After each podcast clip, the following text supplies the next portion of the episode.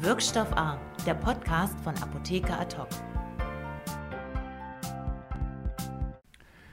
Retaxation, die Geißel der Apotheker.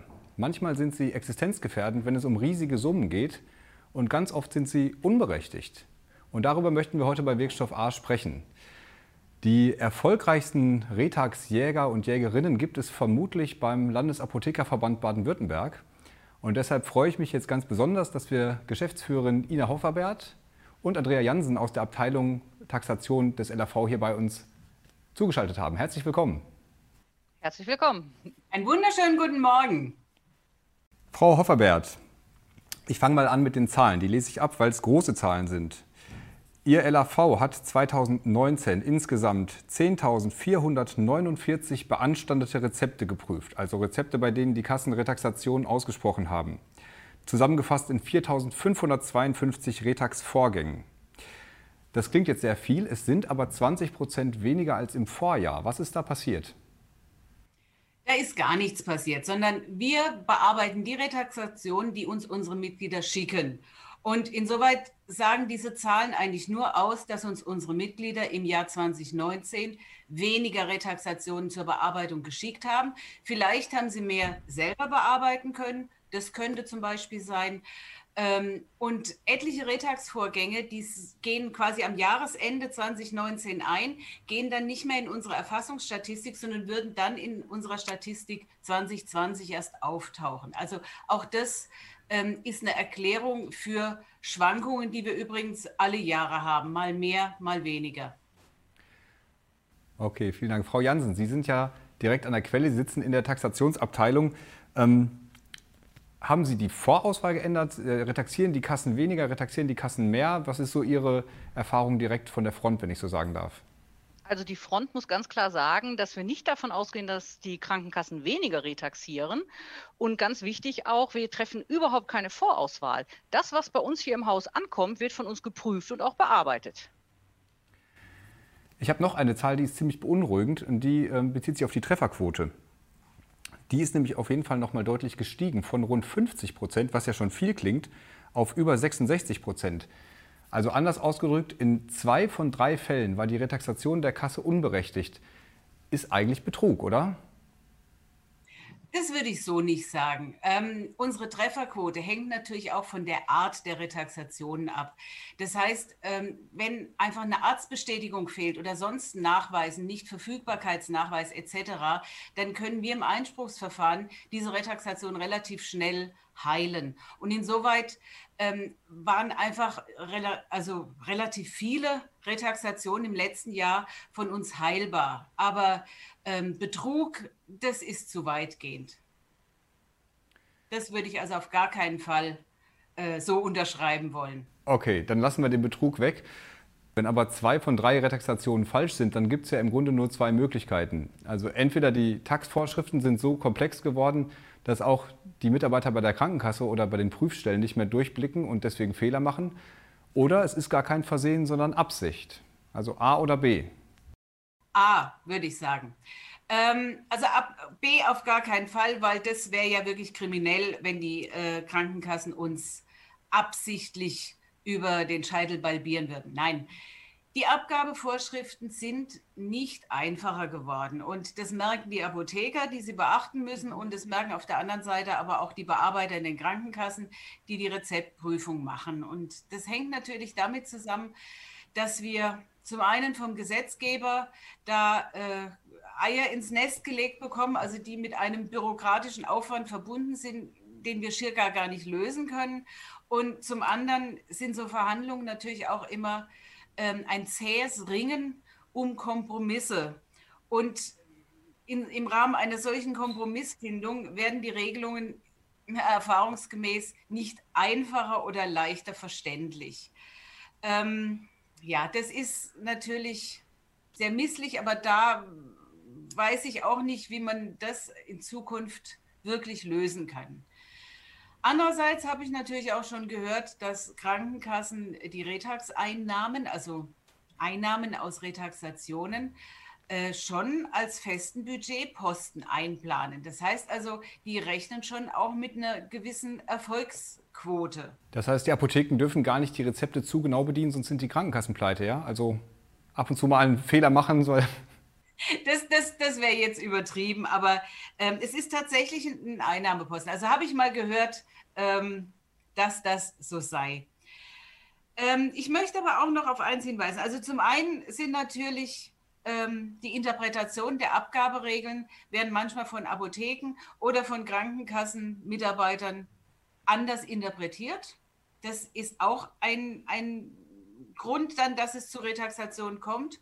Und ich weiß von den Krankenkassen, und das ist jetzt eine gesicherte Information, dass das äh, Bundesamt für soziale Sicherung das vormals war das, das oder heißt das Bundesversicherungsamt, die gucken den Kassen schon ganz arg auf die Finger und die verlangen und fordern von ihnen, dass die äh, gewisse Prüfprozentsätze auch wirklich nachweisen. Also dass die nachweisen, dass sie alle Rechnungen kontrollieren. Also die Krankenkassen stehen da auch unter Druck. Mhm. Gut, das passiert ja automatisch ohnehin, die Rezeptprüfung. Die Frage ist ja dann eigentlich der Beanstandung. Also welche Fehler, wie groß oder klein sie auch sein mögen, werden dann beanstandet. Frau Jansen, erkennen Sie da bei den unberechtigten Retaxationen bestimmte Muster? Nein, da sind keine Muster. Man muss immer bedenken, so ein Rezept geht ganz häufig gar nicht durch Menschenhand, sondern wird rein maschinell geprüft auf diese Formsachen. Und dann werden zum Beispiel handschriftliche Dokumentationen auf dem Rezept nicht erkannt. Und dann wird aber die Retax erstmal ausgesprochen und dadurch vielleicht auch unsere hohe Trefferquote. Wir können es dann im Beanstandungsverfahren entsprechend wieder heilen. Sind bei den Beanstandungen denn besonders teure Präparate überrepräsentiert? Also je teurer ein Präparat ist und wenn es dann sich auch noch um eine Nullretaktion handelt, umso eher nehmen unsere Mitglieder unseren, unsere Dienstleistungen und unseren Service in Anspruch. Das ist, ist völlig klar. Ähm, also wie gesagt, wir erhalten bevorzugt höherpreisige Retaxationen, aber es gibt auch viele Retaxationen ja. im einstelligen Euro-Bereich, wo ich mir dann schon überlege, ja mein Gott, äh, da ist ja der Prüfaufwand äh, aufwendiger als das Ergebnis. Aber wahrscheinlich macht es in den Fällen dann auch die Masse. Mhm. Frau Jansen, sind denn Ihnen eigentlich Fälle bekannt, wo die Krankenkassen zugunsten der Apotheke eine Korrektur beim Rezept vorgenommen haben? Kommt sowas auch vor? Leider nur in Einzelfällen, muss man sagen. Obwohl es in unseren Verträgen vereinbart ist, haben wir nur Einzelfälle, Fälle, wo es wirklich so entsprechend geregelt ist, dass mal auch eine, eine Apotheke eine Gutschrift erhält. Frau Hofferbert, sind Ihnen Krankenkassen bekannt, die besonders anständig sind bei der Rezeptprüfung? Ja, sind mir bekannt. Aber um Ihnen gleich alle Hoffnungen zu nehmen, ich werde jetzt keine besonders guten Krankenkassen benennen oder besonders schlechte Krankenkassen benennen, denn ähm, zum einen alles, also gute Krankenkassen würden dann möglicherweise Probleme mit ihrer Aufsicht bekommen, nach dem Motto, ihr prüft zu wenig, ihr seid zu ähm, großzügig die vermeintlich schlechteren Krankenkassen, von denen könnten wir dann keinen Blumentopf mehr erwarten. Also wir leben ja auch von, ich sage mal, davon, dass wir Retax-Sachbearbeiter von unserer Rechtsmeinung überzeugen können, bis hin zu vereinzelten Kulanzfällen. Und wenn ich jetzt eine Krankenkasse benenne und sage, das sind die ganz, ganz Bösen, ähm, dann befürchte ich, würden wir dort nie, nie wieder irgendwas erreichen. Okay. Deswegen hab, bitte ich natürlich um Verständnis. Äh, wie gesagt, es gibt Sorte und Sorte, wie der Schwabe sagt, aber ähm, ohne Namensnennung. Okay, dann frage ich jetzt auch die Frau Jansen nicht, was die schlimmste Krankenkasse wäre. Da hatte ich Ihnen eigentlich die politische Vorlage gegeben mit der positiven. Ich frage nicht danach, aber vielleicht können wir ja mal nach der schlechtesten Quote fragen, beziehungsweise nach Ihrer besten Quote. Da hätte die betroffene Krankenkasse ja auch was von, wenn sie ein bisschen an sich arbeiten könnte und nur die Retaxationen ausspricht, die auch Aussicht haben, Bestand zu haben. Können Sie mir dazu was sagen, Frau Jansen? Die Sache ist die, die Krankenkassen wechseln sich da ganz ordentlich in ihrem Ranking ab. Ja? Ich denke das ist manchmal auch schlicht und ergreifend die Idee als Retagsgrund, die eine Krankenkasse oder das Prüfzentrum hat. Und äh, es sind mehr diese Retagsgründe, die uns ärgern, wo man einfach sagt, genau wie Frau Verbert schon auch eingangs ein beschrieben hat, Ähm, was wird denn da retaxiert? Wird zum Beispiel der Preisanker überschritten, gibt es Krankenkassen, die einfach auf Null retaxieren. Da sagen wir, mit welchem Recht? Da kann doch maximal die Differenz retaxiert werden. Ne? Wenn wir andenken an Rezepturen, es fehlt auf dem Rezept die Gebrauchsanweisung. Eine Apotheke hat ihre Apothekenbetriebsordnung, ihre Prüfprotokolle, macht alles fertig. Kein Patient bekommt überhaupt nur eine Salbe oder irgendetwas ausgehändigt, wo eine oder keine Gebrauchsanweisung draufsteht. Und es fehlt die auf dem Rezept. Die Apotheke kriegt nicht einen Pfennig. Und zurzeit ist dieser Fehler in Anführungsstrichen auch nicht heilbar. Das heißt, der Patient versorgt, Apotheke bekommt kein Geld. Und das sind Gründe, die uns dann schon sehr ärgern. Da könnte man aber jetzt nicht sagen, die Krankenkasse ist die erste, die andere ist da lieber, sondern da denke ich mir mal, ist es auch einfach so, wie manche Veröffentlichungen sind. Krankenkasse XY retaxiert den und den Grund. Und da ist durchaus die eine oder andere Krankenkasse oder Prüfstelle dabei, die sich denkt, wir gehen da mal mit und machen das auch. Das heißt, die gucken sich gegenseitig ihre Retaxationen ab. Den Eindruck könnte man manchmal wirklich bekommen. Wenn trotzdem so viele dann unberechtigt ausgesprochen werden, jetzt stelle ich mir das vor, Sie haben ja tagtäglich da auch mit Menschen auf der anderen Seite zu tun. Äh, ist das nicht für die irgendwann auch peinlich, wenn Sie in jedem zweiten oder zwei von drei Fällen sagen, mm, mm, das unabhängig von Kulanz, da habt ihr euch einfach vertan? Nein, das, ist, das läuft ja alles im schriftlichen Verfahren. Da ist jetzt nicht so ein Gespräch, wie wir jetzt hier führen, vorhanden, sondern das läuft alles schriftlich. Und wir haben da auch durchaus keine Hemmung, einfach zu schreiben, diese Retaxation ist unberechtigt. Dann wird das in Zweizeiler begründet und dann ist das in Ordnung. Ja, und ich meinte auch nicht unangenehm oder peinlich für Sie, sondern eher für die Gegenseite, die so oft dann einen Fehler äh, vorgehalten bekommt. Aber ich verstehe das, wenn das schriftlich ist, dann vielleicht wäre das mal eine gute, eine gute Maßnahme, dass man so eine Retaxationstelco macht und dann die Taxationsstellen begründen müssen, warum sie das denn so gemacht haben, so als Verbesserungsvorschlag von unserer Seite. Ja. Was Ähnliches haben wir ja. Also wir sprechen ja mit den Krankenkassen. Genau. Ne? Und wir haben ähm, hier auf Landesebene mit unseren sogenannten Primärkassen, ähm, haben wir einen Vertragsausschuss vereinbart, der auf Zuruf, aber auch äh, turnusmäßig tagt und indem wir dann so schwierige Fälle, wo wir einfach überhaupt nicht zueinander gefunden haben, dann also besprechen und versuchen, eine Lösung zu finden. Oftmals eine Kompromisslösung, also auch wieder, ähm, wir einigen uns auf die Hälfte oder so. Und wir versuchen natürlich auch, wenn wir das Gefühl haben, in unseren Verträgen ähm, sind einfach Formulierungen nicht eindeutig oder wir haben eine Regelungslücke, dann versuchen wir in diesem Vertragsausschuss unsere Verträge auf Landesebene fortzuentwickeln. Und das Gleiche findet auch auf Bundesebene statt, dort aber dann halt in regelmäßigen Jurfixen, die wir mit dem GKV Spitzenverband haben. Auch da finden auffällige Retax-Verfahren und Vorfälle Eingang, ähm, wenn wir einfach feststellen, eine Regelung ist nicht vollständig, eine Regelung ist vielleicht lückenhaft, obwohl wir Verhandler das gar nicht gesehen haben. Und auch da versuchen wir dann klarzustellen und den Vertrag einfach weiterzuentwickeln. Das ist ja ein, ein lebendes Gebilde. Es gab ja zum Beispiel die größeren Anpassungen beim Rahmenvertrag. Da wurden ja unter anderem die Formfehler rausgenommen, dass man wegen, aufgrund kleiner Formalien nicht mehr taxiert werden soll. Spürt man das jetzt schon in der Praxis? Das können wir so noch nicht sagen. Wir haben jetzt gerade ein Jahr neuer Rahmenvertrag und jetzt kommen ja so langsam die ersten Retaxationen. Ähm, und da ist es dann häufig auch so, sei es nun eine Nichtverfügbarkeit, wurde das Sonderkennzeichen vergessen, wird dann im Beanstandungsverfahren auch dann zurückgenommen. Also ich vermute mal, dass wir da den ein oder anderen Erfolg haben werden. Und ich hoffe es. Frau Hofferberg, Sie haben ja gerade von den Verhandlungen mit den Krankenkassen gesprochen und dann kommt ein Ergebnis raus, eine Novelle des Rahmenvertrags oder wie auch immer eine Neuregelung, ähm, dann kommt von den Apotheken ganz oft erreicht uns die Kritik, ach, die haben das so schlecht verhandelt, deswegen werden wir ständig retaxiert. Was ist da dran an so einer Kritik? Wie nehmen Sie das wahr? Natürlich ist da nichts dran, aber ich höre diese Vorwürfe auch.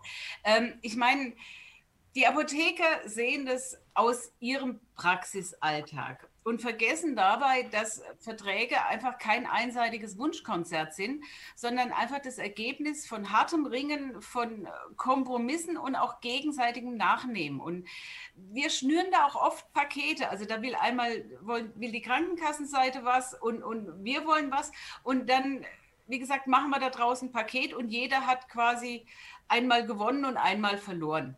Aber ähm, ich möchte all unseren Apotheken im Land und im Bund versichern, wir versuchen immer das Bestmögliche für sie herauszuholen. Auch wenn es uns nicht immer gelingt, aber wir, wir versuchen es jeden Tag, jede Stunde und in jeder Verhandlung mit allen, allen Kräften. Und ich möchte aber noch auf zwei andere Dinge hinweisen. Also ein Phänomen, das wir hier auch wahrnehmen. Ähm, die Umsetzung, die EDV-technische Umsetzung von neuen vertraglichen Regelungen erfolgt nicht in jedem Apotheken-EDV-System gleich schnell und auch nicht gleich gut.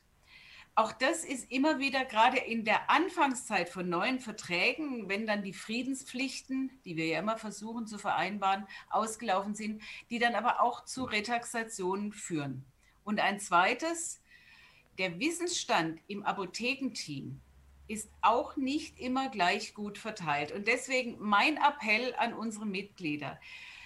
Schauen Sie und Ihre Mitarbeiter, schauen Sie immer wieder auf unsere Veröffentlichungen, auf unsere E-Mail-Rundschreiben, ähm, die fast täglich äh, zu Ihnen kommen, auf unsere Homepage, auf unsere Tax-Tipps, die wir auf der Homepage haben, die wir in unseren LAV-Nachrichten haben und ganz wichtig, mindestens einmal im Jahr Besuch eines unserer Tax-Seminare. Da ist Frau Jansen äh, mhm. in der Regel die Referentin. So ein Tagseminar, so ein ganztägiges, das tut wirklich gut und ist auch ein, ein wunderbares Fresh-up, einfach, dass man mal wieder auf dem Laufenden ist ähm, hinsichtlich der vertraglichen Regelung. Also ganz dringende Bitte, damit können Sie auch Fehler in der Apotheke vermeiden. Okay, vielen Dank, liebe Zuschauer und liebe Zuschauer. Den Appell haben Sie gehört. Ähm, brav weiterbilden, lernen, lernen, lernen. Das äh, lohnt sich da auch mal Mitarbeiter zu so einem Seminar zu schicken, offenbar. Ich würde gerne auf Ihren ersten Punkt nochmal zurückkommen. Wenn Sie sagen, die Softwarehäuser setzen das unterschiedlich gut um und ich probiere es wieder, Ihnen Namen zu entlocken. Sie können ja den besten nennen oder die, die beiden besten. Hab, also habe ich kein Ranking. Auch da wieder mal so, mal so. Also fällt mir ganz schwer, da jetzt zu sagen, die sind immer gut und die sind nie gut. Das wechselt sich ab. Wenn und es ist noch was so, dass wir die Softwarehäuser dann auch ansprechen. Also wenn uns gemeldet wird von unseren Mitgliedern nach dem Motto, ich sehe das noch gar nicht so, wie ich es sehen müsste in, in meinem Bildschirm und allem. Wir sprechen ja dann auch gezielt die Softwarehäuser an und weisen die darauf hin, wenn wir glauben, Fehler gefunden zu haben. Ich würde da gerne noch was ergänzen. Wichtig ist, dass die Apothekeninhaber oder Mitarbeiter einfach wissen, wie spricht denn die Software mit mir? Wenn wir unser Taxseminar zum Beispiel halten, da haben wir immer wieder praktische Beispiele und sagen, gucken Sie sich das doch mal an Ihrer Kasse an. Das Ergebnis müsste sein, steht das da? Denn es ist einfach nur auch die Art der Sprache mit dem System, mit dem ich arbeite, die muss ich an der Stelle verstehen können. Okay. Ich würde gerne mal zurückkommen zu dem Verhältnis zu den Krankenkassen. Ähm, da hat man ja schon von außen so das Gefühl, gerade wenn man mit Apothekern spricht, das ist oft eher so ein Gegeneinander als ein Miteinander. Wie nehmen Sie denn die Stimmung wahr zu den Krankenkassen, Frau Hoffabert?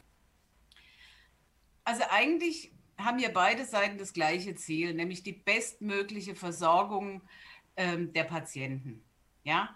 Und ich sehe die Grenzen die, in dieser Zielverwirklichung oder Zielerreichung, sehe ich insbesondere bei der Krankenkassenseite in der Endlichkeit der finanziellen Mittel. Also bei den Krankenkassen äh, liegt schon ein Hauptaugenmerk darauf, ähm, möglichst wenig zu zahlen, also einfach sparsam zu wirtschaften. Ähm, und sie möchten natürlich auch möglichst viele Informationen über das, was während der Versorgung passiert ist und ob mit dem Arzt Rücksprache gehalten wurde und, und, und. Also das ist so die Krankenkassenseite und dann hat uns natürlich auch der Gesetzgeber wirklich einen Bürokratismus aufgebürdet, der nicht mehr normal ist. Ähm, und auch das macht sich natürlich in der Apotheke bemerkbar und diesen Bürokratismus, ähm, den werden, nehmen die Krankenkassen auch auf und leben ihn auch, weil er ihnen ja vorgegeben ist. Also diese gegenläufigen Zwänge sind, wie gesagt, die finanziellen Mittel, der überbordende Bürokratismus und daraus ergibt sich die Sichtweise oder das Gefühl, dass da gegeneinander gearbeitet wird.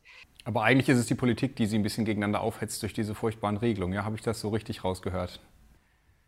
Jein, würde ich auch nicht zu 100 Prozent so unterschreiben. Die Politik hat uns auch schon oftmals in der Vergangenheit geholfen, wo wir mit den Krankenkassen überhaupt nicht mehr weiterkamen. Siehe Nullretaxation wegen geringfügiger Formfehler. Da hat uns die Politik geholfen.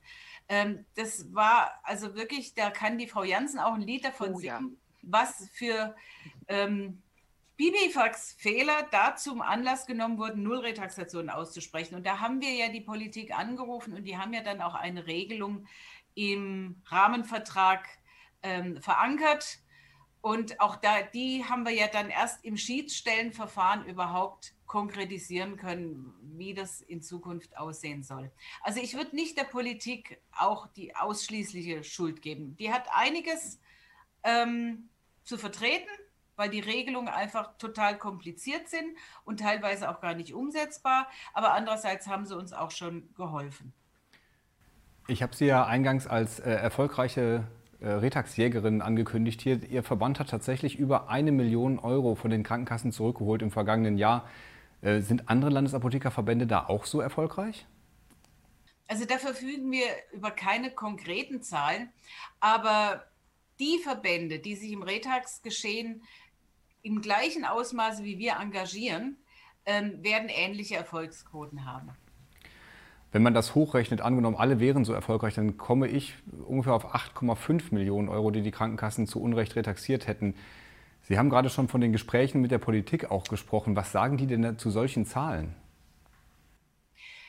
Das Ergebnis zum Beispiel solcher Zahlen, die wir der Politik zugespielt haben, war ja dann die Regelung, dass Nullretaxationen wegen geringfügiger Formfehler ähm, nicht mehr stattfinden dürfen. Also die Politik hat da schon reagiert. Äh, aber zum Beispiel anderes Beispiel, Nullretaxationen wegen Nichtbeachtung der Rabattverträge. Da, hat, da haben uns die Gerichte, nämlich das Bundessozialgericht, einen ganz dicken Strich durch die Rechnung gemacht. Das heißt, wenn ich Rabattverträge nicht beachte, bekomme ich kein Geld. Und da kann uns nicht einmal mehr die Politik helfen. Ich sehe hinter Ihnen diese äh, riesigen Aktenberge liegen. Äh, Sie haben im Vorgespräch schon gesagt, das sind die Kommunikationen mit Krankenkassen und so. Es findet aber doch mittlerweile auch relativ viel digital statt, oder? Sie haben, glaube ich, Ihre gesamte Taxabteilung komplett modernisiert im vergangenen Jahr. Ja, da kann ich eindeutig zu antworten. Wir haben ein elektronisches Datenmanagementsystem eingeführt. Hat den wahnsinnigen Vorteil, dass wir jeden Tag das Gefühl haben, wir retten wirklich Bäume hier. Alle Dokumente kommen bei uns elektronisch an werden hier bei der sogenannten Klassifizierung auch schon nach dem Einspruchsdaten entsprechend archiviert und dann abgearbeitet. Das erfolgt alles elektronisch. Wir sind sehr stolz darauf, dass wir das so geschafft haben und hat sich wirklich, wir brauchen keinen Papierstapel mehr durchsuchen. Die Apotheke ruft an und sagt, habe ich das eigentlich mitgeschickt und das ist wirklich ein paar Klicks und wir sind beim Dokument und können es genau sehen, können uns das vergrößern entsprechend. Also das ist wirklich toll. Mitgliederanfragen können relativ schnell beantwortet werden, weil wir die Rezepte uns so vergrößern können, dass wir es wunderbar erkennen können. Also es ist wirklich toll. Kann ich nur bestätigen. Tolles System.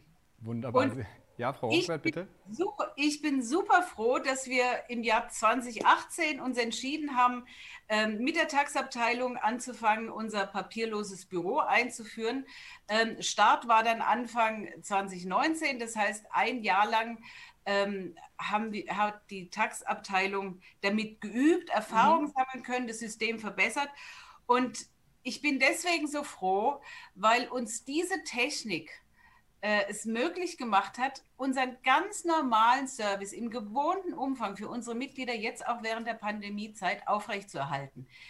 Ich wette, die meisten Mitglieder haben überhaupt nicht gemerkt, dass das Haus hier, das Apothekerhaus, war eigentlich leer, weil die ganzen Mitarbeiter dezentral gearbeitet haben und konnten halt auf ähm, unsere digitalen Systeme von außen her zugreifen. Und das war toll. Sie haben gerade das schöne Stichwort Bäume retten äh, schon angesprochen. Äh, jetzt steht ja mit der Einführung des E-Rezepts ein großer Digitalisierungsstub äh, der Branche noch bevor. Frau Hofferbert, haben Sie da Hoffnung, dass das beim Thema Retaxation auch den Apotheken nochmal einen Schub geben wird, beziehungsweise dass es dann weniger zu beanstanden gibt? Sagen wir mal so, ich habe Visionen und meine Vision ist einfach, dass der Arzt so ein E-Rezept überhaupt erst in die telematische Infrastruktur geben kann, wenn es komplett vollständig und ordnungsgemäß ausgefüllt ist. Wissen Sie, wieso, das kennen Sie wahrscheinlich auch, wenn man im Internet ein Formular ausfüllt und man kann es erst abschicken, wenn alle, alle Felder ähm, gefüllt sind. Und damit würden schon ganz viele Retaxationsgründe entfallen. Ja. Und für den Apothekenbereich, ähm, und das ist dann keine Vision, sondern das ist äh, relativ real, dass äh, vor der Absendung des Dispensierdatensatzes, also das ist quasi der Abrechnungsdatensatz aus der Apotheke, dass auch da elektronische Plausibilitätsprüfungen äh, von den e Apotheken-EDV-Systemen durchgeführt werden können, noch in der Apotheke, um, jetzt sage ich mal, versehentliche Fehltaxationen oder auch Flüchtigkeitsfehler, um die einfach zu vermindern. Und insoweit hoffe ich wirklich auf Besserung. Dann vielen Dank für diese schöne Vision zum Schluss. Ich glaube, beim Thema papierfreies Büro ist noch ein bisschen Luft nach oben bei Ihnen, wenn ich so hinter Sie gucke. Die Verhandlungen sind, sind, leider noch nicht papierfrei, aber ähm, auch, da, auch das wird kommen. Die Zeit wird kommen. Da bin ich sicher. Ich bedanke mich ganz, ganz herzlich für dieses spannende Gespräch. Gerne. Vielen Danke. Dank fürs Zuschauen, äh, liebe Zuschauerinnen, liebe Zuschauer freue mich, wenn, Sie, wenn es Ihnen gefallen hat, ein Like da lassen, unseren Kanal abonnieren und bis zum nächsten Mal. Vielen Dank. Wirkstoff A, der Podcast von Apotheker Ad hoc.